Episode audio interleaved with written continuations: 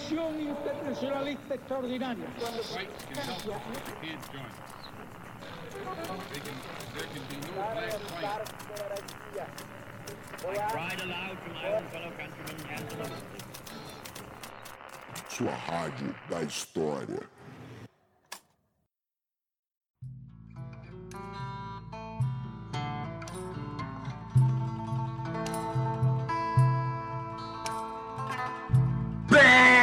o seu tapa-olho! Esse é o podcast História Pirata, o podcast que impera sobre os mares. Eu sou o Daniel Gomes de Carvalho e aqui hoje o amigo do Supla, Rafinha. E aí, Dani, como é que você tá? Tudo bom? Arroi, tripulação!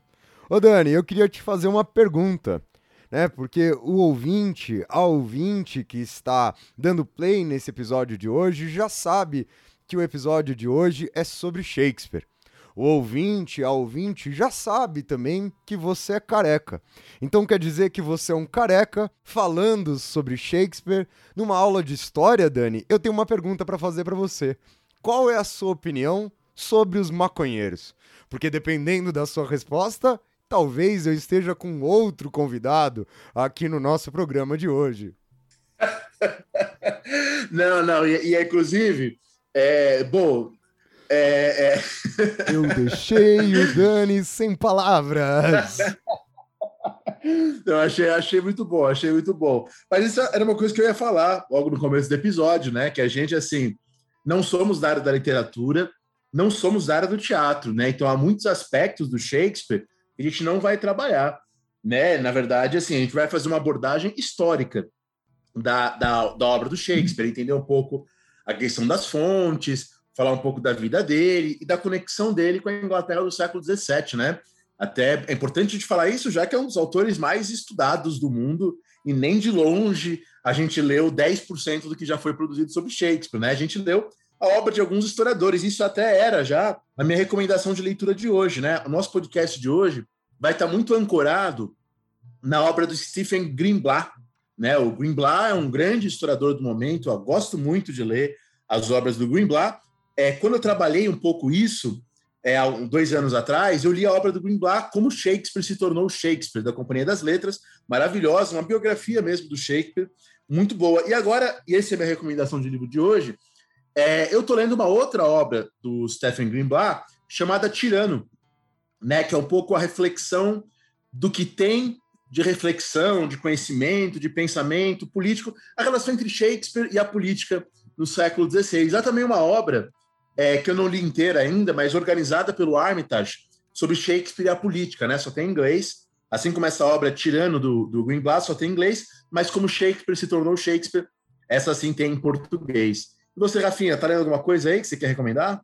Ô, Daniel, já vou te falar o que eu tô lendo, mas eu queria dizer, e eu acho até que eu já fiz essa observação, mas todas as vezes que a gente publica alguma coisa, seja lá no nosso Instagram, no História Pirata, ou seja aqui comentando no podcast, e a gente fala só tem inglês, eu me sinto, né? Como se a gente fosse a galera da blogueiragem que traz ali a maquiagem e fala: olha, essa aqui só no exterior, sabe? Será que o só tem inglês é a nossa versão do só tem no exterior das maquiagens? Fica aí o questionamento para vocês. E o pior é que depois dessa observação eu vou ter que falar que eu tô lendo um livro e só tem em espanhol. Eu tô lendo o livro do Julio Caro Barroja, Las Brujas e Sumundo, para uma das disciplinas que eu tô fazendo aqui na, no mestrado, aqui na pós-graduação. Antes da gente começar o programa de hoje, eu gostaria de lembrá-los a todos para que vocês possam ajudar a manter esse podcast sempre no mar lá com o nosso PicPay.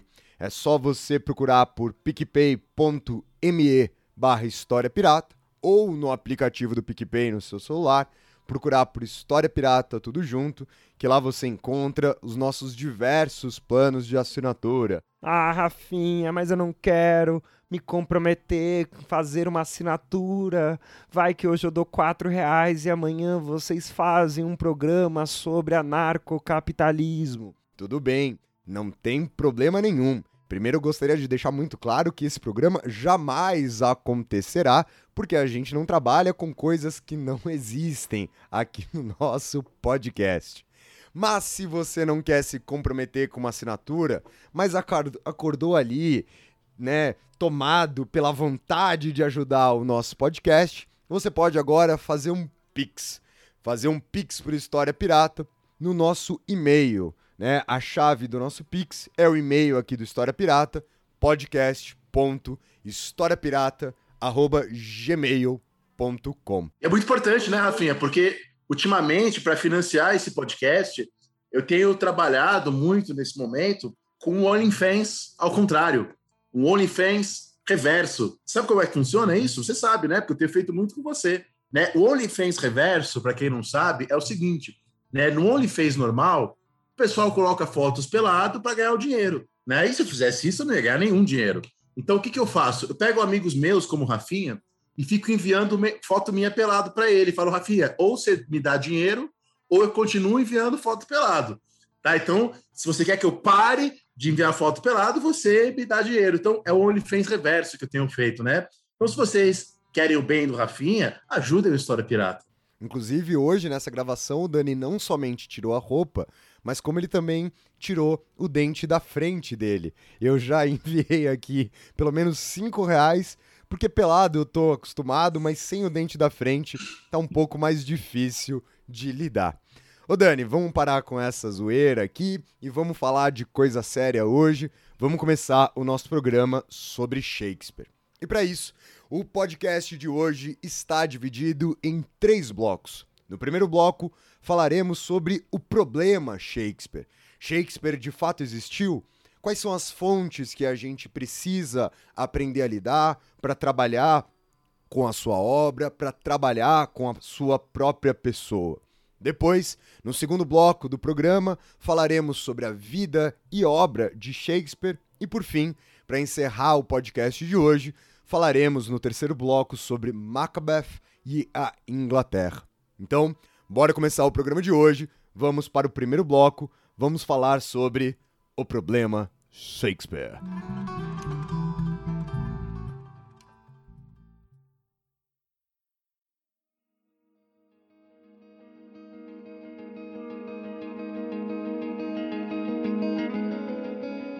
Aliás, né, eu já recomendei as obras do Stephen Greenblatt, mas tem também um livro muito legal do Quentin Skinner sobre Shakespeare, né? O Quentin Skinner nunca havia publicado um livro sobre Shakespeare, e depois, já com quase 80 anos, o Quentin Skinner publicou o Forensic Shakespeare, também só tem em inglês. e também é um livro que eu usei né, para preparar a aula e tal. Então, vou começar esse podcast com uma citação do Stephen Greenblatt sobre o Shakespeare. Ele fala assim: ó, ele era um jovem de uma pequena cidade provinciana, ele, o Shakespeare. Um homem sem fortuna sem amigos poderosos e sem formação universitária. Shakespeare mudou-se para Londres no final da década de 1580 e logo se tornou o maior dramaturgo de todos os tempos. As suas obras atraem eruditos e iletrados, plateias urbanas e provincianos que foram ao teatro pela primeira vez. Shakespeare faz o público rir e chorar, transforma a política em poesia, mistura palhaçada vulgar com sutilezas filosóficas, capta a sensibilidade de reis e mendigos. Num momento, parece que Shakespeare estudou direito. A obra do, do Quentin Skinner é sobre isso, né? Shakespeare e o direito. Noutro, teologia. Noutro, história antiga, enquanto sem esforço imita sotaque de caipiras e se diverte com superstições. Como se explica? Quer dizer, esse é o problema Shakespeare, né? É alguém sem formação universitária, é alguém que mistura erudição, história antiga, teologia, com temas, digamos assim, populares. Tá? É alguém que faz algo, né? E é isso que faz Shakespeare ser Shakespeare, essa mistura. Shakespeare viveu na época da rainha Elizabeth I e do rei Jaime I, quer dizer, a segunda metade do século XVI e o comecinho do século XVII. Tá? Na época do Shakespeare, eram comuns os closet dramas, Quer dizer, aquelas peças que não eram feitas para serem encenadas nem publicadas. Né? Peças que eram escritas para leituras silenciosas. Agora, o Shakespeare, por sua vez, chegou a atrair duas mil pessoas por dia para o teatro. Duas mil pessoas por dia para o teatro. Quer dizer, uma coisa que mal acontece hoje no Brasil, né? E em várias partes do mundo também, né? Não só no Brasil. É, e no século XVI ele conseguiu atrair duas mil pessoas por dia para o teatro. Tá? O Aristóteles havia feito algumas regras né, para uma peça teatral. Por exemplo, Aristóteles dizia que a, a duração daquilo que é encenado na peça não podia passar de um dia. Tá? Que a peça deveria representar um único lugar e que as emoções da tragédia não poderiam contaminar-se com o riso vulgar de uma comédia. Não preciso nem dizer que todas essas regras aristotélicas foram violadas por Shakespeare. Tá? E é engraçado também que o Shakespeare, entre aspas, para usar um termo anacrônico, aposentou-se cedo. Quer dizer, com pouco mais de 50 anos, ele, Shakespeare, compra uma das melhores casas na sua cidade de origem e se retira. Tá? O Shakespeare, isso é um ponto importante, foi famoso ainda em vida. Tá? Ainda em vida, o Ben Jonson chamava Shakespeare de a maravilha dos palcos e o astro dos poetas. Quer dizer, é, então há algo aí que torna, que, que, cria em nós uma fascinação, né? Toda essa combinação, alguém que ainda no século XVI, XVII levava duas mil pessoas para o teatro, alguém que não tem formação universitária, mas mistura uma cultura, uma sensibilidade filosófica, direito, enfim, é uma coisa maravilhosa. Inclusive, Dani, é, deixa eu te fazer uma pergunta, já que eu acho que é esse exatamente a razão de ser desse bloco que você está trabalhando. Como é que a gente tem informação? Como é que a gente sabe essas coisas do tipo quantidade de pessoas que assistiam às peças, ou até mesmo ali na frase que você leu pra gente, aspectos do tipo que a galera se divertia e assim por diante. Da onde que vem essas informações? Porque me parece muito mais fácil a gente lidar com a obra, né, com o escrito ou até mesmo com a vida dele, mas a recepção dessas obras me parece algo muito mais complexo, até mesmo por causa da pluralidade do público que você estava apresentando. Exatamente, Rafinha, porque veja, é, não existia no século XVI uma preocupação sistemática em preservar as peças. Tá? Muitas peças foram preservadas, mas não havia uma política para a preservação das peças. Acontecia que havia uma preocupação daqueles que escreviam as peças para que o público só tivesse acesso à peça durante o espetáculo, para que as pessoas não soubessem antes do espetáculo é o que ia acontecer. Então havia essa preocupação. É, e era muito comum, olha que interessante, que o ator não conhecesse, não tivesse acesso à peça como um todo. Que o, que o, que o, quero dizer, que o ator só tivesse o texto do seu próprio role, né? tivesse o seu próprio papel, que é de onde vem role, papel, e aí hoje a ideia de papel mistura né? a atuação com aquilo que ele tem, é daí que vem. Então, para economizar dinheiro e para evitar que os textos circulassem, mas também para economizar, os atores só tinham acesso ao seu próprio role.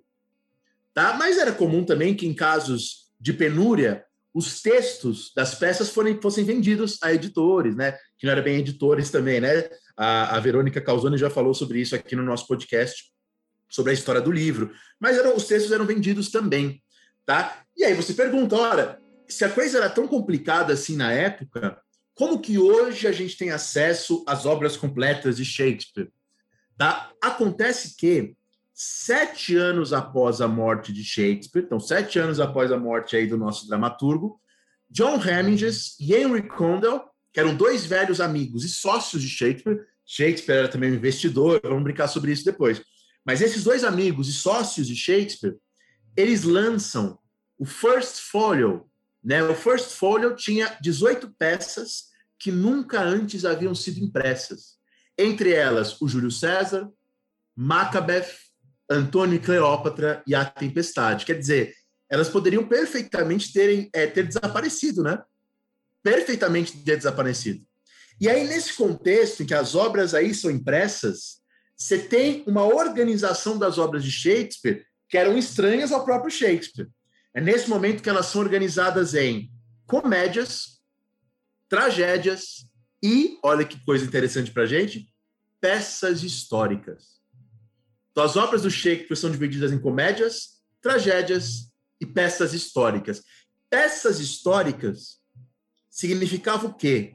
não exatamente o tempo dos acontecimentos, como a gente pensa a história hoje, né? Que tem a ver com o tempo dos acontecimentos, o tempo das coisas, mas é o tempo da roda da fortuna. Tá quase que o tempo de Deus, né? Algo inapreensível, né? É, é mais que acessível quase que aos poetas, mas é importante dizer que apesar dessa distinção que ainda existe hoje, é, é, essa distinção é estranha ao próprio Shakespeare. Tá? Então, as peças históricas é o tempo e a, a vida e a morte do rei do rei John, né? Várias peças famosas, né? As peças sobre o, sobre o rei Henrique, né? Que aí tem, tem filme e tudo mais. Enfim, é, é uma coisa que eu acho bastante interessante. E uma outra observação, se o, se o ouvinte quiser procurar no Google, na, na, no First Folio, né, nessa primeira publicação das obras do Shakespeare, há uma gravura. E nessa gravura aparece o rosto de Shakespeare. Tá? Esse rosto foi desenhado, esse rosto que aparece na capa do First Folio foi desenhado pelo Martin Droschatz. Não sei direito pronunciar o nome desse cara. É, é, mas o que eu sei é que o Droschatz conheceu Shakespeare. E parece que essa, que essa pintura, que esse desenho, que essa gravura, na verdade, é do Shakespeare, satisfez o Shakespeare. Então a gente tende a acreditar é, é, que é uma gravura que pelo menos tem algo a ver com a, com a figura real do nosso dramaturgo, né? Ele me lembra alguém, inclusive, se vocês olharem nessa imagem aí no Google, vocês vão lembrar de alguém talvez esteja gravando esse podcast. inclusive ele tem um brinquinho, né? Então eu acho que ficou bastante aqui claro para as pessoas, como um bloco introdutório mesmo, né? Para que a gente possa compreender e para que a gente possa colocar dentro da, da nossa perspectiva de historiadores como que a gente vai trabalhar com o Shakespeare, com a sua própria vida e com as suas obras, que é justamente o que nós faremos no bloco seguinte. Então, o primeiro bloco fica por aqui e vamos para o segundo bloco do programa de hoje, tratar sobre a vida e obra de William Shakespeare.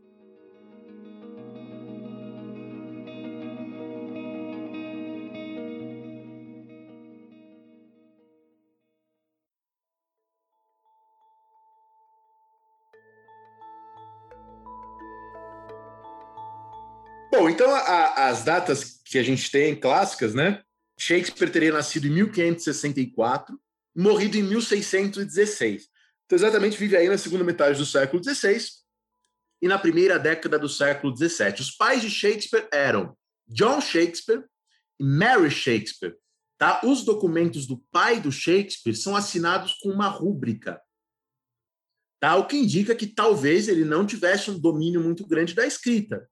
Tá? O pai do Shakespeare era um filho de um yeoman, né? Yeoman, na história inglesa, é o nome que a gente dá para camponeses que têm uma terra. Então, não são ricos, não são nobres, mas são um pouco mais abastados. Então, você tem, você tem yeomans mais ricos e mais pobres, mas o que nós sabemos é que ele tinha, o pai do Shakespeare, uma loja de luvas na Henley Street. Tá? Na verdade, parece que ele teve vários, várias profissões, vamos dizer assim, né? um termo anacrônico também, vários trabalhos. Né? Parece que o pai do Shakespeare foi fiscal de pão e cerveja, condestável, que era alguém na cidade encarregado de manter a paz, Eiferor, quer dizer, alguém que era responsável por estipular multas, Carmelengo, quer dizer, é, responsável por propriedades da prefeitura, prefeito, né, um bailiff, e um membro do conselho legislativo também da, da cidade de Stratford, né, que é a cidade de onde eles vêm. É, e, na verdade, parece que o Shakespeare estudou tá? numa escola que tinha em, em, Stratford, que é a escola King New School, né? a nova escola do rei. Essa escola, na verdade, era uma escola criada pela Igreja Católica, em 1482, mas essa escola muda de nome e vira a Escola do Rei, porque, como todos os ouvintes sabem, o Henrique VIII acaba né, com a Igreja Católica na Inglaterra e cria a Igreja Anglicana. Né? Não acaba o estilo dela desaparecer, né? mas ele nacionaliza a Igreja e cria a Igreja Anglicana. E a Igreja vira uma igreja da coroa, por isso que ela é chamada Igreja do Novo Rei. Essa igreja, King New School, essa igreja não, essa escola, King New School, era uma escola gratuita, que ficava a 300 metros da casa de Shakespeare. Então, muito próxima da casa dele. Então, Shakespeare, filho de John Shakespeare e Mary Shakespeare, o pai dele teve todos esses trabalhos que eu falei, e o Shakespeare estuda nessa escola, né? O Shakespeare faz a tal da Grammar School. Às vezes você pega traduções E há traduções que traduzem grammar school como escola de gramática, mas não é isso. Grammar school seria uma espécie de ensino básico, vamos dizer assim, tá? Onde você estudava latim, onde você lia, né, textos em latim, e na grammar school, onde o Shakespeare estudou, nessa escola básica, é, o Shakespeare provavelmente atuou representando peças como as peças de Plauto ou de Terêncio. Era comum né, os jovens apresentarem essas peças. E como não havia mulheres na escola, as moças das peças eram representadas por meninos. E os meninos se beijavam entre eles para refazer a peça. Então era comum que os meninos representassem mulheres e beijassem uns aos outros. Né? Tem, uma, tem uma, uma, uma, um nome chamado John Reynolds, que é um nome de Oxford, né? foi um professor de Oxford, e ele fazia muitas críticas ao fato dos meninos ficarem se beijando nas escolas. Tá? O John Reynolds certa vez escreveu assim: o beijo de um homem é como certas aranhas. Bastava que tocassem os homens com sua boca para provocar-lhes imenso sofrimento e enlouquecê-los. Quer dizer, o fato de um professor de Oxford escrever sobre isso mostra que isso deveria ser uma questão para a época. Tá? O fato dos meninos representarem meninas e se beijarem em representação de peças nas escolas, cujo objetivo era estudar e aprender latim. Tá? Mas uma outra observação importante, né, que é o fato do, do Shakespeare do, é, ter frequentado essa escola mostra que ele deveria ter algum recurso, né? Ah, mas professor, era uma escola gratuita, sim, mas se ele frequenta a escola, ele não precisava trabalhar naquele momento da vida, tá? É, essas escolas, elas forneciam bolsas para alunos com poucos recursos fazerem universidade. Não existia isso no século XVI. Alguns alunos de poucos recursos, mas que se destacassem na escola, podiam ganhar uma bolsa para fazer a universidade. Não foi o caso do Shakespeare. Tá? Não foi o caso é, é, é do Shakespeare. Uma, é, ele não ganha essa bolsa, não vai para a universidade, ele não vai para a universidade. Se ele ganhou e não foi também, não dá para saber. Mas sabemos que ele não vai para a universidade depois. Tá? Uma outra coisa interessante: nessas escolas, já na segunda metade do século XVI, era comum estudar livros como o livro do Erasmo de Roterdã. Então, o Erasmo de Roterdã tem um livro, né, o humanista, renascentista famoso, chamado Da Abundância. Nesse, nesse texto, o Erasmo ensina uma coisa bem é, humanista, né? 150 maneiras diferentes de você dizer obrigado por sua carta em latim. E é engraçado que o Shakespeare, nas obras dele, ridiculariza os mestres que exageram na língua. Tá? Isso está, por exemplo, numa peça do Shakespeare chamada Trabalhos de Amor Perdidos. Tá? Nessa, nessa peça, o Shakespeare fala de um mestre chamado Holofernes, que era um mestre que, em vez de falar a maçã caiu, falava pende tal qual uma joia na face da terra. Então, Shakespeare ridicularizava esses mestres escolares. Tá? Outra coisa interessante é que o Shakespeare mostra nas suas obras aí é, é, uma grande familiaridade com as luvas. Tá? Ele cita muitas luvas em vários momentos. Tá? Lembrando que o pai do Shakespeare, então, tinha ali uma, uma manufatura de luvas, tá? uma loja de luvas por um certo momento. Tá? É, é, isso é uma coisa muito, muito importante da gente saber. Mas voltando à questão da escola, já volto na questão da luva, uma outra peça do Shakespeare, chamada As Alegres Comadres de Windsor, o Shakespeare mostra a escola como lugar do tédio. Tá? E ele mostra que na escola as crianças, né, na peça do Shakespeare, as crianças na escola fazem trocadilhos sexuais para passar o tempo. Tá? Então, por exemplo, nessa peça, nas Alegres Comadres de Windsor, o Evans diz: qual é o genitivo plural, William? William responde: genitivo, na verdade, é um trocadilho com genitais. Então, é alguém tentando ensinar latim, e ele fala genitive case, é, é, genitivo, né? Aí o professor Evans responde sim, né? I, no inglês da época. E aí o William responde horum, harum, horum, que é um trocadilho com whore, né, que é prostituta. Então, esses trocadilhos escolares, mestres, pedantes, isso povoa as peças do Shakespeare. Tá? Povoa as peças do Shakespeare. Na peça Henrique IV, há uma princesa francesa que pergunta, né? Comment appelez-vous les pieds et la robe? Né? E aí o tutor responde, de foot, madame, et de con, que é, uma, é um trocadilho. Então, o, o, tutor, na verdade, você tem que pronunciar essa palavra em inglês com trocadilho francês. E se você pronuncia a palavra em inglês, né, o foot, é, é, em, em, em, sotaque francês, o foot parece foudre, que é foder. Né? É, é, é, e parece com, que é boceta, né? Então, enfim, a, a, ele faz vários trocadilhos sexuais nas escolas, com as palavras. Bom, o Stephen Greenblatt faz essas relações, né? Ele fala, ó, é, a vida do Shakespeare, ele passa por esses lugares, isso aparece nas suas peças. Tá? O pai do Shakespeare, além de ser fabricante de luvas, ele também foi prefeito, bailiff, né? Que, é, que era o termo da época, da cidade de Stratford. É, e é curioso que quando John Shakespeare, o pai do Shakespeare, foi prefeito de Stratford, ele contrata companhias de atores para se apresentar na cidade. Duas companhias. A Companhia dos Homens da Rainha e a Companhia dos Homens do Conde de Worcester. E muito provavelmente, o jovem William Shakespeare assistiu essas peças de teatro dessas duas companhias. Agora, um, um parênteses, né? O que, que eram, no século XVI, as companhias de teatro? Eram companhias, eram grupos, geralmente de seis a doze pessoas, que perambulavam pelos vilarejos carregando seus adereços em uma carroça. Tá? Geralmente eles entravam numa cidade em festa, né? tinha trombetas, tambores, e geralmente esses grupos iam até a casa do prefeito, que foi o pai do Shakespeare na época, para apresentar cartas de recomendação e provar que eles tinham um patrono. É, porque lembra, o Marx fala isso lá no Capital, que era proibido na Inglaterra do século XVI você ser um vagabundo, na linguagem da época, quer dizer, você ficar perambulando de uma cidade para outra. Mas era exatamente isso que os atores faziam. Então, para eles não serem presos por vagabundagem, naquelas várias leis, o Marx elenca todas, né? É, para eles não serem presos por vagabundagem, eles tinham que estar sob proteção de um lord, ou mesmo da rainha. Tá? Por isso que eles tinham a carta de recomendação, por isso que eles tinham que provar que eles tinham um patrono. E aí o prefeito autorizava ou não autorizava os espetáculos. Tá? Autorizavam ou não autorizavam esses espetáculos. É, é, é muito curioso, né?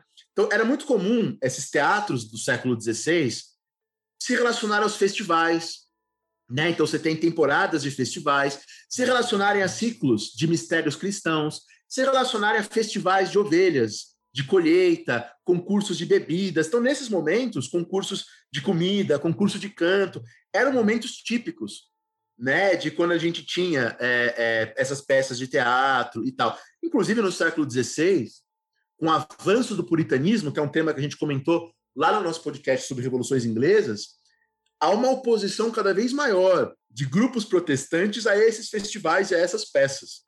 Tá? Por isso que no final do século XVI, essas peças vão ser mais comuns nas grandes cidades.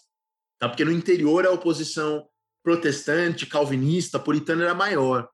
Tá? Era maior. Mas uma coisa interessante, né? É, é, durante toda a vida do Shakespeare, a cultura popular, vamos dizer assim, né? apesar desse termo ser controverso, mas vamos ser até o significado, né? O cotidiano das pessoas comuns, que não são nobres, que não são reis, estão presentes na obra do Shakespeare. Estão presentes. É, então eu falei agora que eram comuns essas peças em festivais de tosa. Tá? Na peça do Shakespeare, Conto de Inverno, a, a Egrinalda Perdita ela comanda um festival de tosa. Ela como então esses festivais aparecem nas obras do Shakespeare, né? Estou falando isso para o leitor entender que essas peças podem nos ajudar a entender a época, a época entender o Shakespeare, né? Não que a obra do Shakespeare seja uma expressão do que acontecia na época, né? Pelo amor de Deus, isso é uma visão muito ingênua, né? Mas estou dizendo que ela nos ajuda a entender a época. Por exemplo, 1575, quando Shakespeare tinha então 11 anos, a própria rainha Elizabeth I foi a Stratford. E ela foi acompanhada de um enorme séquito, né? E ela se mostrava ao povo com toda aquela pompa da coroa e tal. É, e a gente sabe que para a Rainha Elizabeth I foi apresentado, deve ter sido uma coisa muito bizarra, né? Mas quando ela foi para Stratford, a documentação nos conta que foi apresentado a ela um golfinho mecânico de 7 metros. E dentro do golfinho tinha um grupo é, é, to, tocando sopro, parece que foi desafinado esse sopro, segundo a documentação. É, foi apresentado para a rainha também, Stratford, na visita dela, é, uma peça comemorando o massacre dos dinamarqueses né, a vitória dos ingleses na guerra contra a Dinamarca. E segundo uma carta do Robert Langan, é, a rainha Elizabeth morreu de rir dessa carta. É, morreu, de, morreu de rir dessa peça, desculpa, né? Morreu de rir dessa peça que falava da comemorava a morte dos dinamarqueses. E olha que interessante, tem uma peça do Shakespeare que é Sonhos de uma Noite de Verão, é, que é uma das poucas peças do Shakespeare que os intérpretes têm dificuldade de encontrar a fonte. Nessa peça, o Shakespeare conta, adivinha o quê? Uma recepção para a Rainha Elizabeth. E ele, de alguma maneira, até ridiculariza o teatro amador. E tem lá, é, é, é, nessa peça, uma sereia no dorso de um golfinho numa apresentação para a Rainha Elizabeth. Então, uma referência a algo que ele provavelmente viveu, provavelmente viu. A gente não tem nada comprovando que Shakespeare estava lá assistindo, mas a gente sabe que essa apresentação aconteceu na cidade do Shakespeare, quando Shakespeare tinha 11 anos. Tá? É, é, é muito curioso. Essa peça, Sonhos de uma Noite de Verão, né? nela está presente tanto a imaginação provocada pelo teatro, quanto, e isso é muito legal, todo o trabalho que o teatro envolve, envolve né? Mostra os artesãos que constroem as roupas, os instrumentos, as plataformas, os edifícios. É, isso tem um pouco da dimensão material do Shakespeare, a gente vai chegar lá. Tá? Mas, bom, vamos voltar à biografia do Shakespeare. O Shakespeare, então, estudou nessa Grammar School, tá? É, que ficava próximo à casa dele, onde ele vivia, que está lá até hoje. É, o Shakespeare abandona a escola 1500, na época de mais ou menos em 1570. E o Shakespeare começa a aparecer como ator e dramaturgo em 1590. A, os historiadores sabem muito pouco sobre o que aconteceu na vida de Shakespeare nesses 20 anos.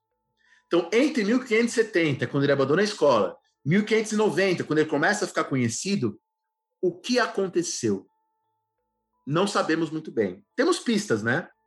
Saber, a gente supõe que o Shakespeare ajudou o pai na loja do comércio de luvas. É uma coisa que um jovem daquela época frequentemente fazia, tá? É, e olha que legal, tem uma luva dessa época.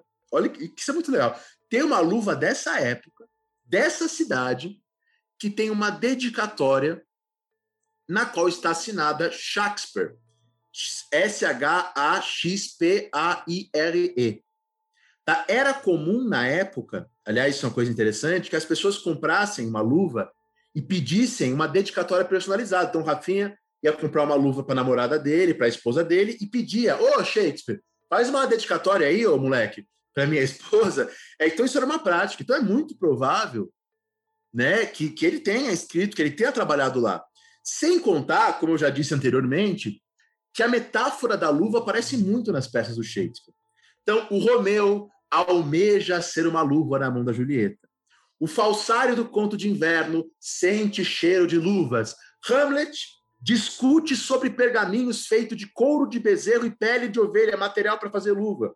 O Petrúquio, na Megera Domada, usa rédea de couro de ovelha. O sapateiro de Júlio César valoriza o couro legítimo. Quer dizer, as obras, do, os textos do Shakespeare é, demonstram uma familiaridade com couro, uma familiaridade com luvas. Tá? Aliás, a documentação mostra que um tal de John Shakespeare, o pai de Shakespeare, foi levado duas vezes ao tribunal por agiotagem e fraude imobiliária. Tá? E o Shakespeare, no final da vida, fazia o quê? Transações imobiliárias. Aliás, o Shakespeare, é, é... não vamos deixar os, os coaches saberem disso, mas ele sempre tinha um grande timing para os negócios. Ele foi investidor, ele hipotecava, fazia transações imobiliárias, Tá? Mas o pai dele foi levado a tribunal por agiotagem. Tá? E o pai dele parece que faliu em 1586 por causa é, é, é, dessas coisas todas. O pai do Shakespeare, inclusive, tem uma denúncia contra ele de 1591, porque ele não comparecia a, a, ao culto aos domingos na igreja anglicana. Né? É, então, quer dizer, ao que tudo indica, o Shakespeare trabalhou com o comércio de luvas, com o pai dele, faz todo sentido. Mas isso não explica como é que ele dali vai para o teatro, né? Isso não explica. Então, é possível, a gente pode especular que o Shakespeare foi acompanhar essas companhias de teatro. Tá? Então, eu falei né, para vocês que tinha essas companhias de teatro itinerantes e possivelmente ele foi acompanhar uma delas. A gente não sabe, não tem documentação. Mas deixa eu falar mais das companhias de teatro. Quando você entra numa companhia de teatro, o que, que você estuda? Você estuda música, né? Você estuda como tocar citara, que é uma espécie de violão, bandurrilha, que é uma, uma espécie de bandolim, tá? o alaúde, a rabeca, né, que a gente conhece até os dias de hoje. Você aprendia a lutar de espadas, lutar de adagas, ou, ou pelo menos imitar uma luta. Você aprendia a dançar, então você aprendia música. Né? Não é que você ia para uma faculdade de música, ler livros de música, não existia isso, né? mas você aprendia a tocar instrumentos, aprendia a lutar, aprendia a dançar e aprendia a usar roupas com elegâncias, especialmente roupas que realcem as pernas. Aliás, é, é, hoje a gente tem a coisa das pernas femininas na literatura. No século XVI, quando a gente fala de pernas belas, são sobretudo pernas masculinas. Tá? E olha que interessante, na Inglaterra do século XVI, era proibido uma pessoa comum usar roupas de seda e cetim. Isso era privilégio da nobreza. A, a única exceção a esse privilégio eram os artistas no palco. Então, enquanto você estivesse interpretando um nobre no palco, você podia usar seda e cetim. Tá? Isso era uma das coisas que eles aprendiam, a se vestir elegantemente. Tá? Isso mostra que no teatro havia uma necessidade de imitar tá? os modos da camada superior. Tá? Os modos da, da, da, da camada superior. E é aquilo que eu falei, né? Esses, 1604, havia a lei da vadiagem. Tá? A lei da vadiagem era, era justamente uma lei que dizia que qualquer viajante intelectual, artista. Lembrando que as duas palavras não existiam dessa maneira, né? Artista significava outra coisa, intelectual é uma palavra do século XIX. Mas pessoas que eram pensadores, pessoas que trabalhavam com companhias de teatro, elas não poderiam viajar se elas não estivessem sob a proteção de um senhor. Tá? Se você viajasse sem a proteção de um senhor e fosse pego, você podia ser amarrado num poste, açoitado e enviado aí para qualquer lugar, depois para qualquer lugar do mundo, né? Depois que tem as colônias. É, então, o Shakespeare trabalhou com essas companhias? Muito provavelmente. Há indícios, há incertos, tá? É que Shakespeare teria trabalhado em Lancashire para católicos, né? Tinha muitos católicos nessa região. Tá? Há alguns indícios, tá? E faz algum sentido porque um católico de Lancashire, que é o Hestet, né, que era um, um, um nobre da região, ele tinha um vizinho que foi protetor de uma companhia de atores. Tá? A companhia, os homens do Lord Strange, que depois serão companheiros do Shakespeare na companhia dos homens do Lord Carmelengo. Então faz sentido ele ter trabalhado para esses católicos do norte, porque depois o Shakespeare vai, e aí a gente tem certeza disso, se juntar à companhia dos homens do Lord Carmelengo com atores que trabalhavam sob a proteção daqueles lords católicos. Tá? Então não dá para a gente ter certeza, né? pode ser só uma coincidência de documentação, mas os indícios sugerem é, é, um pouco disso daí. Sugere um pouco disso daí. Bom, é, é, isso é uma coisa muito, muito interessante aqui para a gente falar, né? Esses são pontos bastante interessantes. Agora, isso até sugere uma outra questão para os historiadores, que é a questão que é a seguinte: o Shakespeare era católico, então? Ou Shakespeare era protestante? Tá? Porque há indícios de que o pai do Shakespeare foi é, indiciado, é, considerado suspeito por não comparecer aos cultos anglicanos. E o Shakespeare trabalhou para homens católicos, ao que parece. É, será que o pai do Shakespeare, que foi prefeito, que tinha uma loja de luvas, não tinha ligação com esses lords católicos? Será que isso não explica um pouco as coisas? Tá? Só que aí tem outro problema. O John Shakespeare, quando foi prefeito de Stratford, ele foi bem protestante, ele ordenou a destruição das relíquias religiosas. Isso contradiz a ideia de um John Shakespeare católico. Porém, há documentos sem autenticidade confirmada em que John Shakespeare se declara católico no seu íntimo. Sabe, um dos problemas para a gente estudar essa época, é uma coisa estranha talvez para os ouvintes, é o, é o seguinte: é, não existia nessa época, para as pessoas que não eram os reis e tal, uma estabilidade do nome. Então, Shakespeare às vezes assinava como Shakespeare, Shakespeare, Shakespeare, tá? Tudo isso aparece. Então não havia, você não era muito comum as pessoas assinarem o próprio nome de várias maneiras diferentes. Então, essa estabilidade do nosso nome ela vem depois. Assim como era comum, isso o Sérgio Buarque de Holanda fala, né? As pessoas não terem uma noção exata da sua idade essa nossa obsessão de saber certinho quando a gente nasceu, quando a gente morreu, é uma coisa mais do mundo capitalista, mais do século XIX. É, é, o Sérgio Buarque trabalha muito isso, né? As pessoas falavam, ah, nasci há 30 anos, e aí a documentação mostra que nasceu há 25, né? Enfim, é, é, isso dificulta um pouco, porque há documentos assinados com Shakespeare, com Shakespeare, com Shaftesbury, estou tentando aqui pronunciar de alguma maneira esses nomes. É, e, gente, não sabe se é o Shakespeare mesmo, ou se é outra pessoa. Mas, assim, de qualquer forma, formalmente, em toda a sua vida, o Shakespeare seguiu a igreja anglicana. Seguiu a igreja da Inglaterra. Se ele era católico no seu íntimo, nunca saberemos.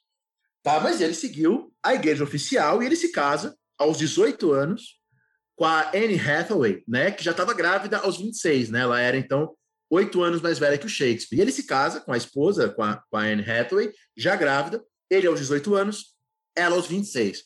Aí o ouvinte pergunta: professor, o Shakespeare amava a Anne? O Shakespeare amava a esposa dela, a esposa dele? A gente não sabe. Tá? O, que, o que eu posso dizer para você é que o Shakespeare passou a maior parte da sua vida adulta em Londres. E a sua esposa continuou lá em Stratford. Mas isso era comum. Tá? Inclusive, o ano passado eu li uma biografia do Bismarck, que é já século XIX, e a vida do Bismarck foi assim, né? Ele trabalhando em Berlim e tal, e a família dele lá na cidade dele. Isso era uma prática comum, isso não diz nada se ele ama ou não ama. Tá? É, é, apenas no final da vida que o Shakespeare vai voltar para a cidade dele, para Stratford. E quando Shakespeare morre, no seu testamento, ele deixa quase tudo para a filha mais velha, para Susana. E para a esposa dele, ele só deixou uma coisa: a segunda melhor cama. Tá? A segunda melhor cama. É, enfim, não podemos ser anacrônicos. Só para usar outros exemplos da época, né? o Dante, ele não escreve a obra dele, a, o poema dele, para a esposa dele, a, a Gemma Donati. Ele escreve para Beatriz Portinari. Tá? O Petrarca não escreve para sua esposa que é, que é desconhecida, ele escreve para Laura. Aliás, nas peças do Shakespeare, os amores a longo prazo são raros. Tá? E as exceções são, são trágicas, né? As exceções é, é, são, por exemplo, os Macbeth, ou a Gertrudes e o Cláudio no Hamlet também. É, lá no Henrique IV, na parte 1, tem uma, um trecho que o Shakespeare fala assim, olha o que diz o Shakespeare. O casamento forçado, diz Shakespeare, não passa de um inferno. Tempo de discórdia e contínua discussão. Enquanto seu contrário traz felicidade e é um modelo de paz celestial. O Macbeth é um casal que dá certo, entre aspas, mas o casal do Macbeth é um casal perturbador. É um casal, é uma, é uma esposa que fica provocando o homem, né? O que, o que faz a, a peça do Macbeth rolar, né, e, e caminhar lá para a tragédia é quando ela diz assim: "Você é homem mesmo? Are you a man?" Né? Ela fala assim, ó, se você quer ser mais homem do que foste, você deveria ser muito mais viril. Ela incita ele, né, a, a buscar a coroa, enfim, a buscar o seu destino, né? Enfim, é, existe uma certidão do casamento do Shakespeare, existe um documento, tá, que está na paróquia de Stratford, que mostra o casamento dele, tá? É um documento de 1582, quando ele tinha 18 anos, portanto, e lá tem também o registro do batismo dos filhos do, do Shakespeare. E os filhos do Shakespeare se chamam Hamlet, não é Hamlet, é Hamlet, né, o menino, e Judith, a menina, que nasceram em 1583, o Hamlet, 1585, a Judith, tá? E, aliás, o fato do Shakespeare tá, tá lá, a assinatura dele, no livro da paróquia, mostra que ele frequentava ainda a cidade dele, é, é, enfim, embora ele morasse em Londres, mas ele devia voltar.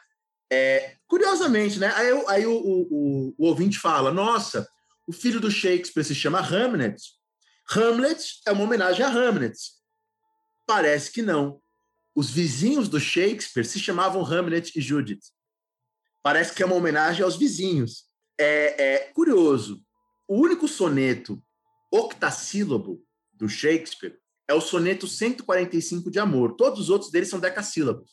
E nesses sonetos, olha o que o Shakespeare diz. Estes lábios que a mão do amor criou, né? Those lips that love's own hand did make. Eu odeio, e esse ódio ela arremessou. Olha como fica em inglês. I hate, eu odeio. From hate away she threw.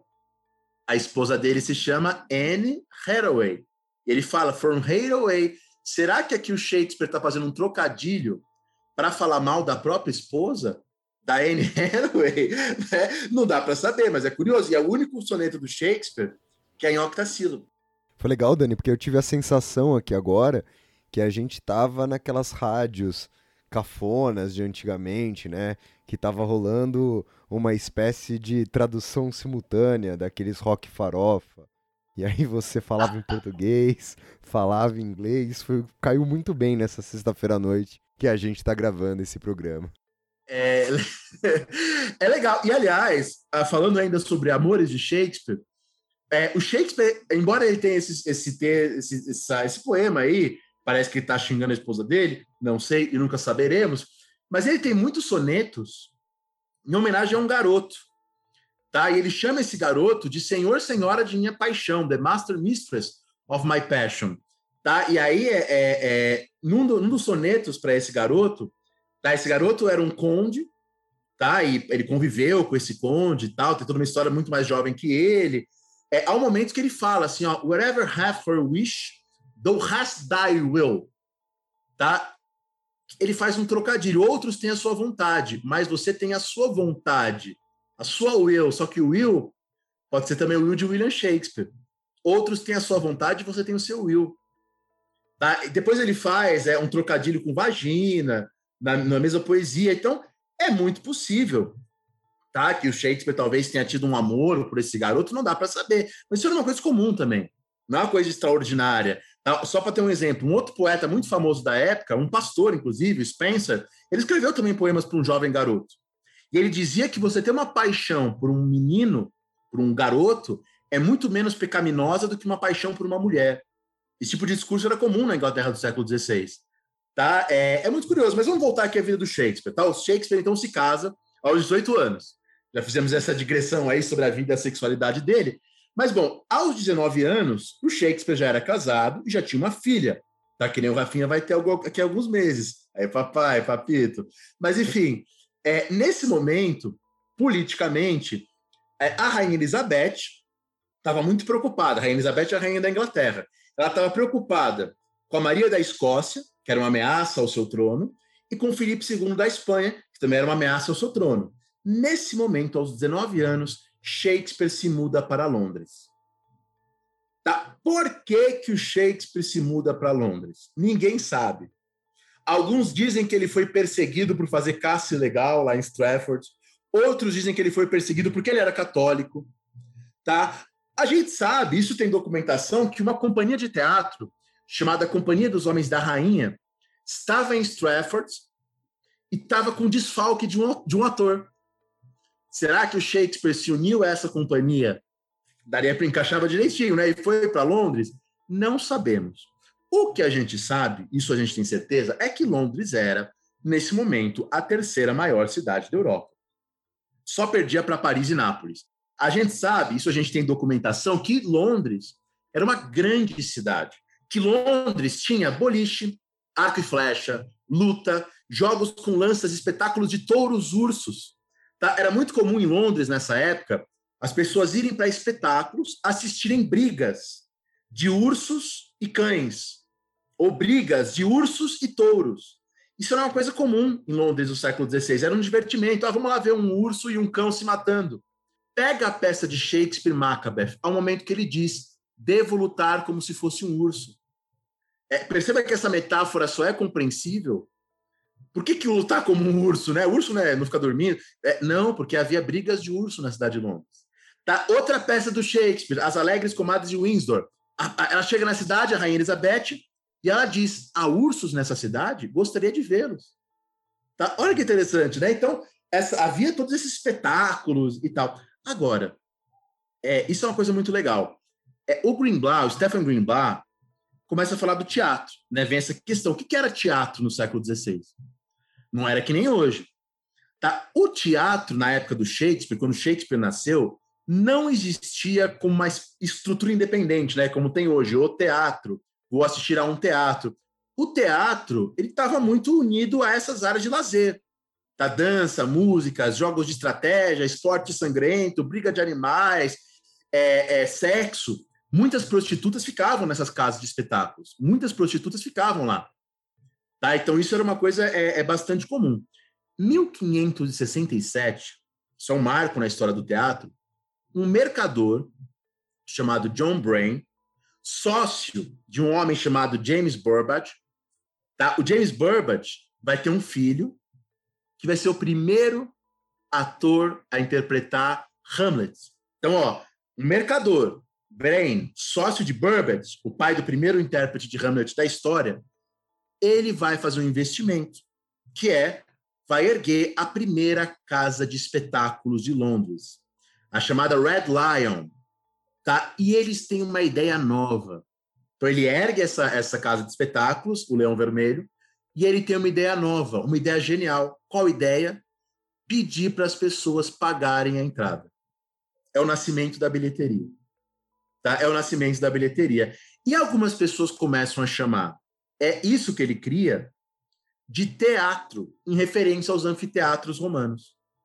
Tá? Então, em 1567, o primeiro teatro, já com esse nome, é criado em Londres por dois, por dois investidores, por um mercador e seu sócio, que é pai do primeiro ator que, que interpreta realmente. E como eram esses teatros do século XVI? Esse primeiro teatro, Red Lion, como é que era o Red Lion?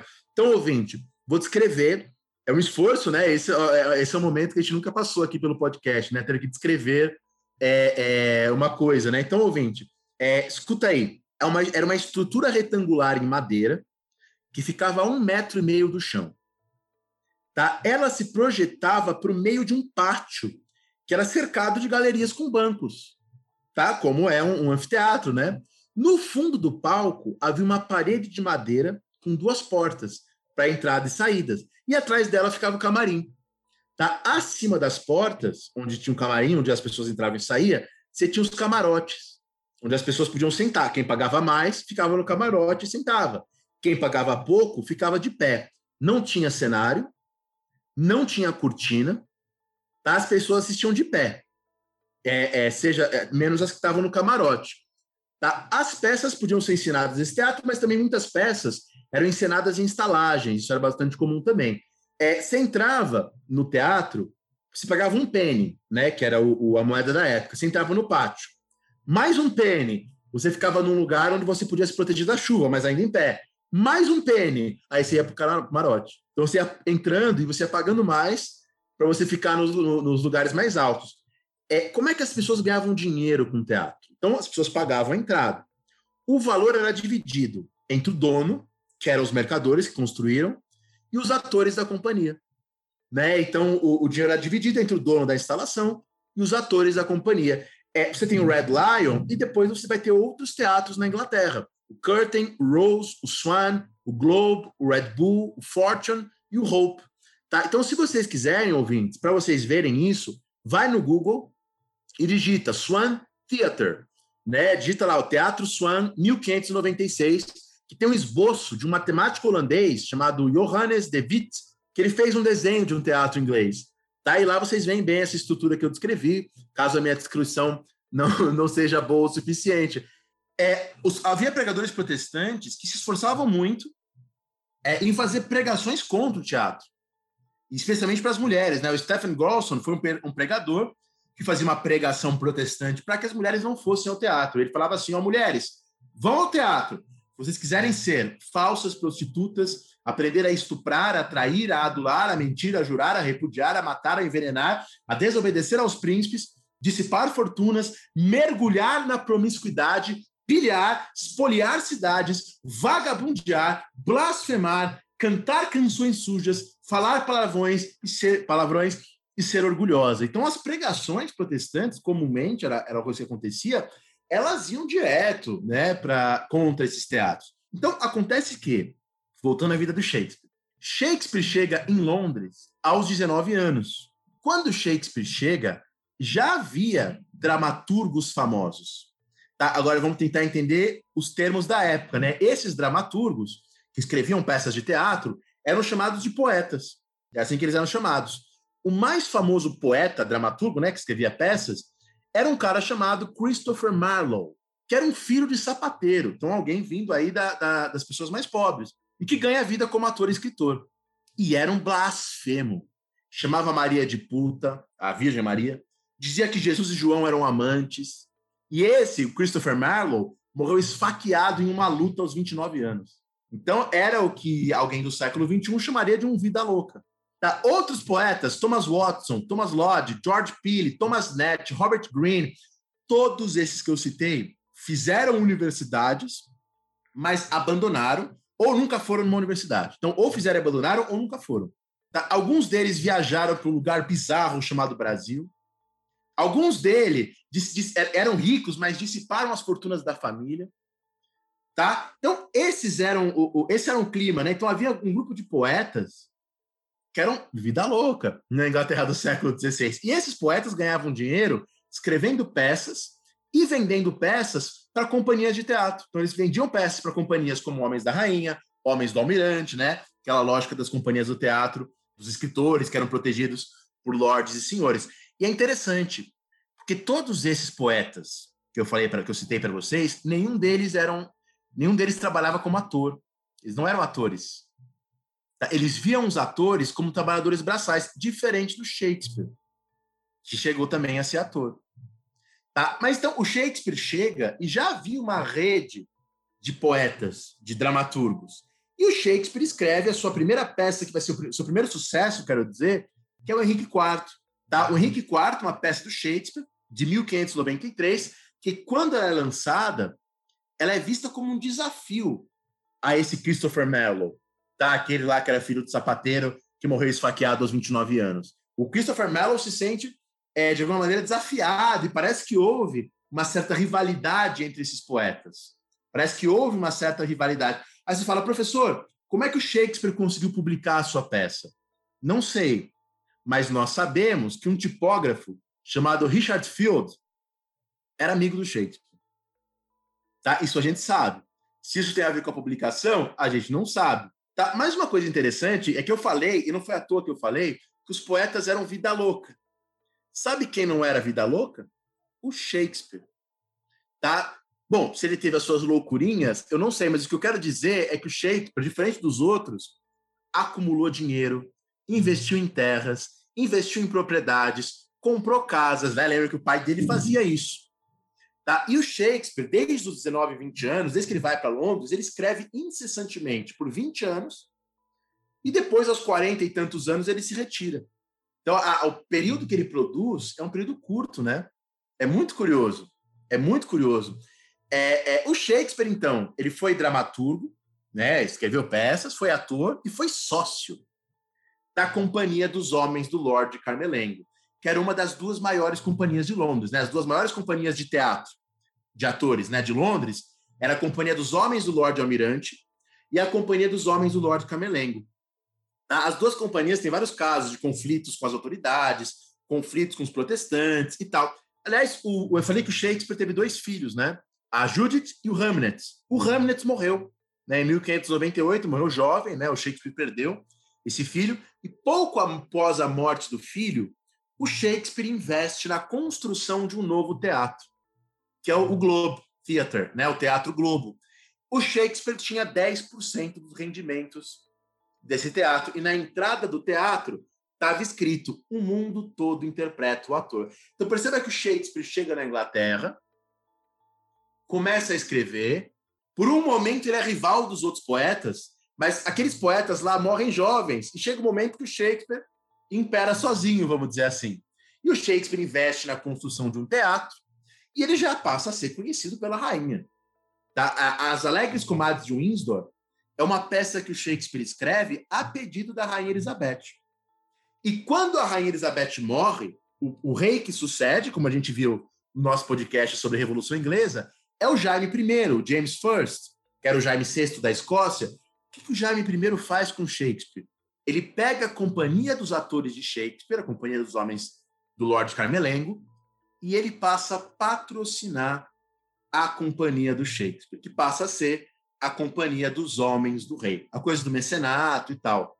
Tá? Essa companhia passa em cena oito peças na corte do rei Jaime I, entre 1603 e 1604. É, e o Jaime I ficou viciado nas peças do Shakespeare, parece, né? É, eu sei que há um momento que o Jaime I ordena que a peça O Mercador de Veneza seja encenada duas vezes em três dias, ele queria assistir de novo é, é, e tal. Isso é muito interessante. Outra coisa interessante. Na época do Shakespeare, era possível que uma pessoa com uma certa renda entrasse para a nobreza, né? para a pequena nobreza, se tornasse um gentleman. Né? Um gentleman era um membro da gentry. Como é que você fazia isso? Como é que você, com uma certa renda, entrava para a gentry? Você ia para o colégio de armas e você comprava um brasão. É, mas eu sou o Zé Mané, eu sou o Daniel Gomes, não sou de família de nobre porra nenhuma. Como é que eu vou comprar um brasão de nobreza? Você chega lá e o heraldista, né, aquele que faz o, o brasão, ele inventa um passado para você. Então ele finge que ele descobriu documentos antigos, que na verdade foram forjados, que mostram que no passado A família Gomes era uma família de nobres, amigos do rei Guilherme o Conquistador. Tá? E por que eu estou falando isso? O pai do Shakespeare, o John Shakespeare, tinha feito vários pedidos para ser aceito na nobreza. Ele que tinha uma certa renda. Ele tinha sido negado. Porém, no mesmo momento que o Shakespeare está famoso e próximo aos reis, o John Shakespeare, o pai do Shakespeare, tem o seu pedido aceito. Então, quer dizer, é, tudo indica que a fama do Shakespeare, vamos dizer assim, ajuda o pai dele a conseguir um título de gentleman, um título de nobreza para sua família. É, e esse título sempre vem com um lema. Né? O lema era não sem direito. Esse era o lema da família Shakespeare, é, da família de nobreza. Tem uma peça do Shakespeare, é, na verdade tem uma comédia, né? cada um com seu humor, uma comédia foi encenada em 1599, que tem um caipira, que é um bufão, que paga 30 libras por um título de nobreza e ele ganha o lema não sem mostarda. É, obviamente é uma referência ao próprio pai. Obviamente está tirando sarro de si mesmo. Está tirando sarro do seu próprio pai. É, só que ao mesmo tempo você fala, ah, então Shakespeare odiava o pai. Não. Na peça Macbeth, há um momento que o Shakespeare diz assim: enquanto não estivermos em segurança, é necessário banharmos a nossa honra nos córregos da bajulação. Quer dizer, é, é, é uma merda a bajulação, a vaidade, mas era necessária para a gente ter alguma segurança. Na peça Noite de Reis, é, o Malvolio ridiculariza as pessoas que queriam, que sonhavam em ser gentlemen. Quer dizer, que foi uma realidade da vida do Shakespeare. E, bom, é para a corte do Jaime I que o Shakespeare vai encenar a peça é, é, Macbeth. Então, eu queria parar aqui o segundo bloco para no terceiro bloco a gente falar desse momento. Então, nesse segundo bloco, vimos a vida do Shakespeare, a sua conexão com a Inglaterra do século XVI e como é que ele fica famoso. É, ouvinte, você falou, nossa, mas tem umas lacunas. Ele chega, depois fica famoso. Eu sei que tem lacunas, ouvinte, porque são coisas realmente que a gente não sabe, né? É, a, gente tem, a gente tem muitas lacunas na vida do Shakespeare. Isso é o que a gente consegue descobrir, né? Perfeito, Dani, perfeito. E é interessante, né, como você bem falou logo no começo da sua fala, mas como aqui é um caso muito claro que compreender melhor a vida do Shakespeare, pelo menos isso que a gente consegue ter acesso, é algo que ajuda de alguma maneira na compreensão das suas próprias obras, né? Você deixou muito claro que há muitas referências entre a sua própria experiência de vida e as coisas que vão estar tá aqui na obra. Eu sou, você sabe, se me conhece há muito tempo, eu sou sempre alguém que evito conhecer muito sobre os autores. E aqui você está me mostrando num caso bem diverso dessa minha perspectiva, que deixa bastante claro quanto isso pode ajudar. Então, vamos para o terceiro e último bloco do programa de hoje. Vamos falar sobre Macbeth e a Inglaterra.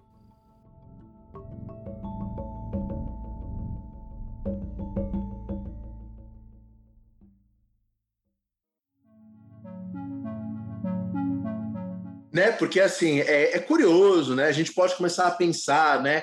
A orientação protestante, a visão protestante dominante na época do Shakespeare, na Inglaterra cada vez mais protestante, tem a reforma anglicana, mas tem o um avanço do calvinismo, mas ainda há católicos na Inglaterra. Mas a orientação protestante é: não existem fantasmas.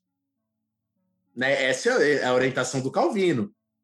Tá? As aparições de fantasmas ou são ilusões, ou é o próprio capirotão ou é o próprio Tinhoso, ou é o próprio Sete Pérez, ou é o próprio Coisa Ruim. É curioso, né? Na peça, é, é, é, pensar esse pano de fundo religioso, pensar que nesse momento na peça Hamlet, é, é há uma declaração de que o Hamlet viu um fantasma honesto.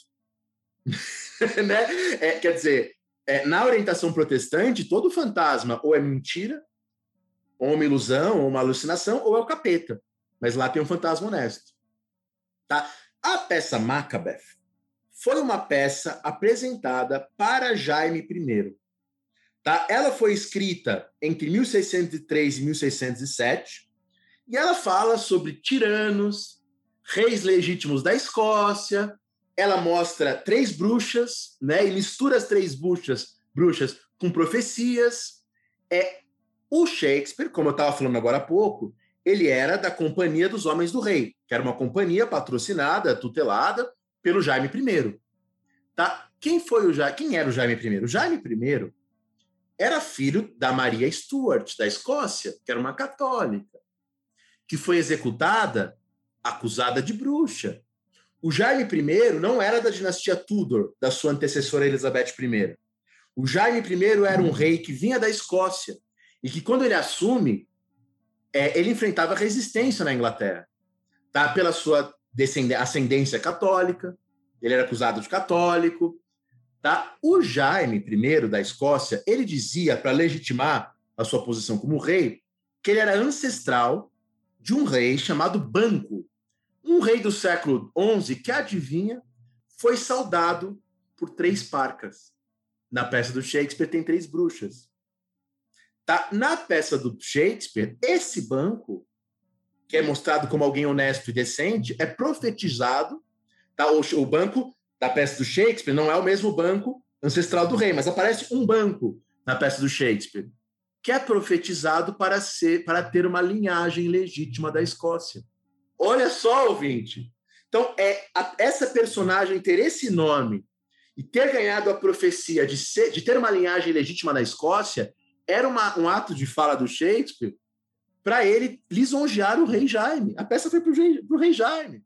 E lembrando que algum te, um, te, um, tempo antes, pouco tempo antes da peça é, Macbeth ser encenada, foi o momento que o Guy Fawkes, aquele do V de Vingança, tentou explodir o parlamento explodiu o rei Jaime I.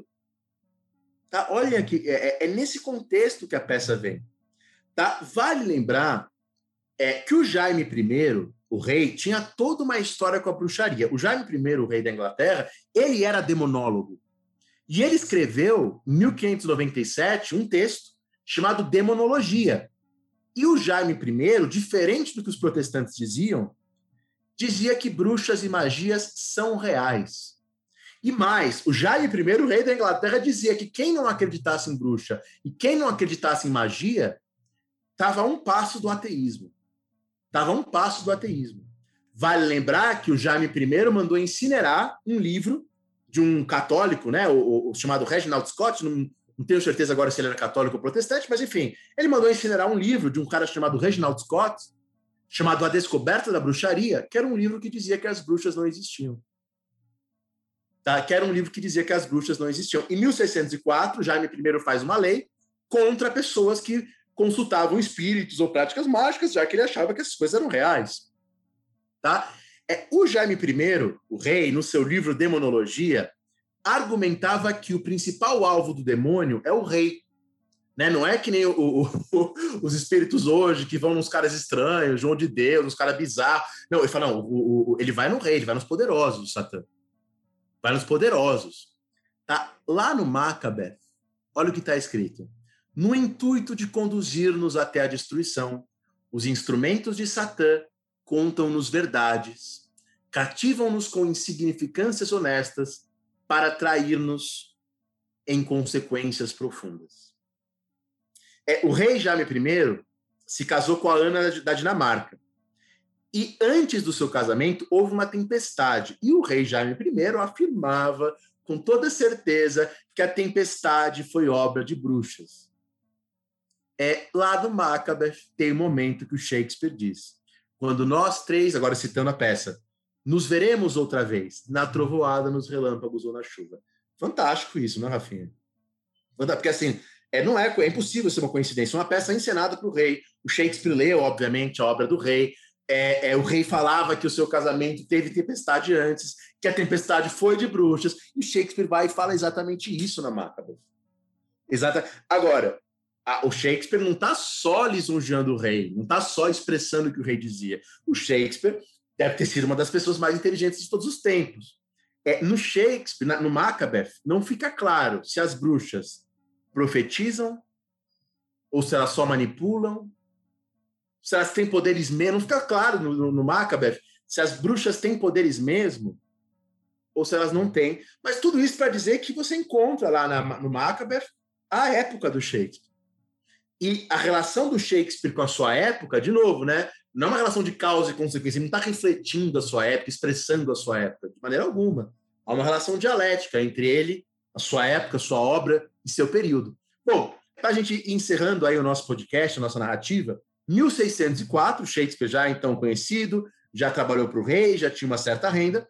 O Shakespeare, aos 40 anos, escreve o Rei Lear, É, e apesar da fama, da renda, dos investimentos, das propriedades, parece que o Shakespeare, em Londres, teve uma vida bastante modesta, porque o Shakespeare morava em cima de uma loja, de uma loja de um francês que fabricava peruca. Tá? É até legal, porque lá no Hamlet, é ao momento que ele olha a caveira na peça e ele fala: esse sujeito pode ter sido em seu tempo um grande comprador de terras. Seus títulos de propriedade não caberiam nesse caixão, que é toda herança que lhe cabe, não é? Quer dizer, o, o Ham, lá no Hamlet, o Shakespeare, o Shakespeare fala da futilidade de alguém que tem muitas terras. Ora, quem tinha muitas terras? O próprio Shakespeare. Tá? A partir de 1607, o nome de Shakespeare deixa de aparecer na lista de atores. Então parece que a partir de 1607 ele, ele só escreve as peças e não atua mais. Parece. Não tem como comprovar. A última peça que o Shakespeare escreve sozinho é A Tempestade, em 1611. Depois ele escreve algumas outras peças, né, como É Tudo Verdade, ou Henrique VIII, Os Dois Nobres Parentes e Cardênio, é, que são as suas últimas peças. Mas essas últimas peças ele escreve em parceria com o John Fletcher. É, é engraçado que nessas peças do final da vida de Shakespeare, o que, que aparece? Aparece a aposentadoria. no Rei Lear, ele fala que a aposentadoria é uma catástrofe inevitável, sem remédio. Tá? Na Tempestade, tem aquela passagem maravilhosa do eu adoro a Tempestade, do Próspero falando que ele só tem pensamentos para a sepultura. E, aliás, nessa época, 1613, o Globe, né, o, Teatro Globo, o teatro que Shakespeare tinha, era sócio, né, na sua fundação, ele foi totalmente destruído pelo fogo. Tá? E é legal pensar que lá na uma das passagens mais lindas da Tempestade, adoro, de novo, repito a peça Tempestade, numa das passagens mais lindas está escrito o seguinte: Nós somos feitos da mesma matéria que são feitos os sonhos, e a nossa vida insignificante é rematada com o sono. Bom, ele volta para Stratford, né? Ele passa os últimos anos da sua vida em Stratford, cuidando das suas propriedades, e parece que ele brigava muito com o genro, com o marido da Judite, da filha. Né? O Shakespeare morre em 1616, aos 52 anos, brigando com o genro na sua cidade natal, cuidando das suas terras. Ele escreveu, então, 38 peças, 154 sonetos e vários outros poemas. Tá? E diferente do Maquiavel, né? o Maquiavel, quando fica lá exilado, ele fica reclamando da vulgaridade da sua vida. O Maquiavel era humanista, que teve uma formação universitária. É, o Shakespeare parece, nunca deu sinais de que ele estava enfadado com, com, o cotidiano. É, e, na verdade, seria estranho ele estar tá enfadado com o cotidiano, né? porque nas peças dele, justamente ele valoriza aquilo que era chamado de vulgar.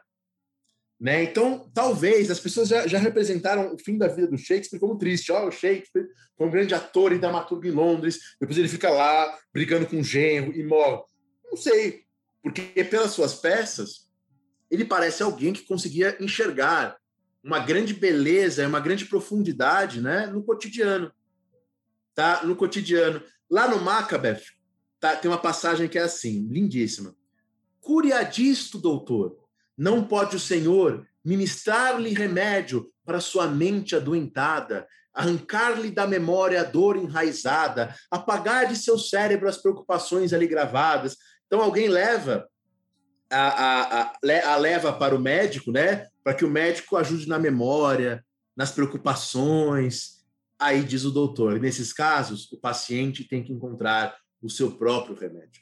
Outra passagem, com isso termina a minha exposição, uma das passagens mais lindas, né, de Macbeth. A vida não passa de uma sombra que caminha. Um pobre ator que se pavoneia e se aflige sobre o palco Faz isso por uma hora e depois não se escuta mais sua voz. É uma história contada por idiotas, cheia de som e fúria e vazia de significado. É, eu acho que deu, espero que tenha dado aí para dar um panorama da vida do Shakespeare, comentar algumas obras para quem não leu, ficar com vontade de ler, né? E, e, e fazer relações com a Inglaterra da sua época, mostrar como a época nos esclarece Shakespeare, como Shakespeare nos esclarece sua época, né? Perfeito, Dani, animal. Foi uma baita aula para mim, inclusive. Quem tá ouvindo viu que eu fiquei quietinho aqui hoje o tempo todo. Eu também não, não, não sabia de nada dessas coisas que o Dani tava falando. E foi muito da hora ter passado esse tempo aqui contigo, Dani. Eu não vou, não vou te agradecer como eu faço com os convidados, porque você tem responsabilidades aqui nesse navio, você também tem que limpar esse conversa, então não fez mais do que a sua obrigação de estar aqui apresentando aquilo que você sabe para os nossos ouvintes.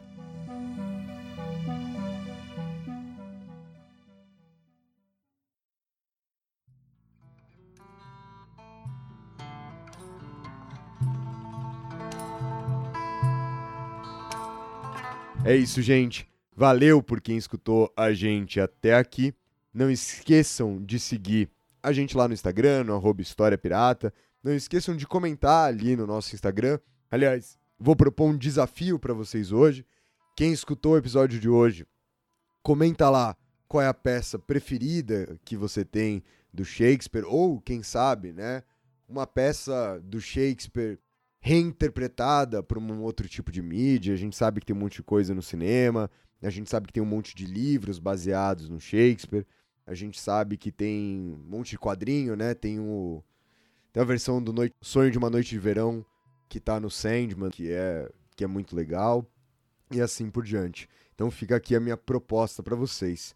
Muito obrigado por quem escutou a gente até aqui. É isso. Tamo junto e até o próximo programa.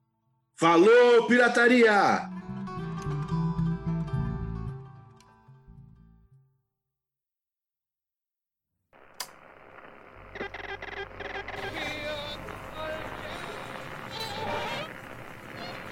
Okay, Houston, we've had a problem here. This is Houston. Say again, please. Uh, Houston, we've had a problem. Una misión internacionalista extraordinaria.